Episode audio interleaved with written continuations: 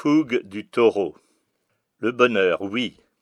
Aujourd'hui, une sorte de dilatation de la vie qui s'exprime, en annonçant dès le matin ton amour, c'est le verset 2. Le bonheur avec la musique qui s'écoute, légère, aérienne, subtile. Le verset 4, sur la cordes et sur la harpe, avec un murmure de sitar. Le bonheur, la musique et la joie aussi.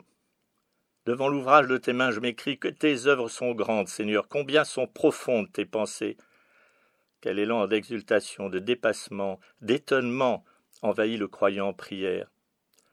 En contraste, quelle pitié pour celui qui n'entre pas dans la compréhension de ta geste, Seigneur.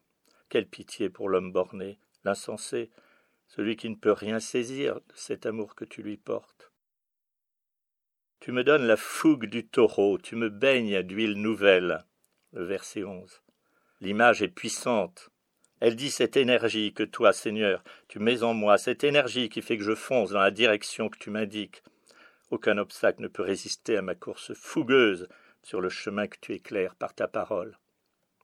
Le cèdre du Liban au verset 13 évoque la réussite harmonieuse du croyant, sa noblesse, sa royauté il porte du fruit, car il est irrigué de sève. Souvenez-vous du psaume 1.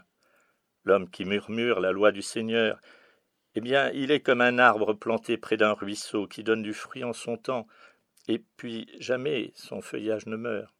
De psaume en psaume, les images se répondent, la vie circule, la verdeur du croyant peut lui faire dire alors avec assurance au verset 16 Le Seigneur est droit, pas de ruse en Dieu, mon rocher.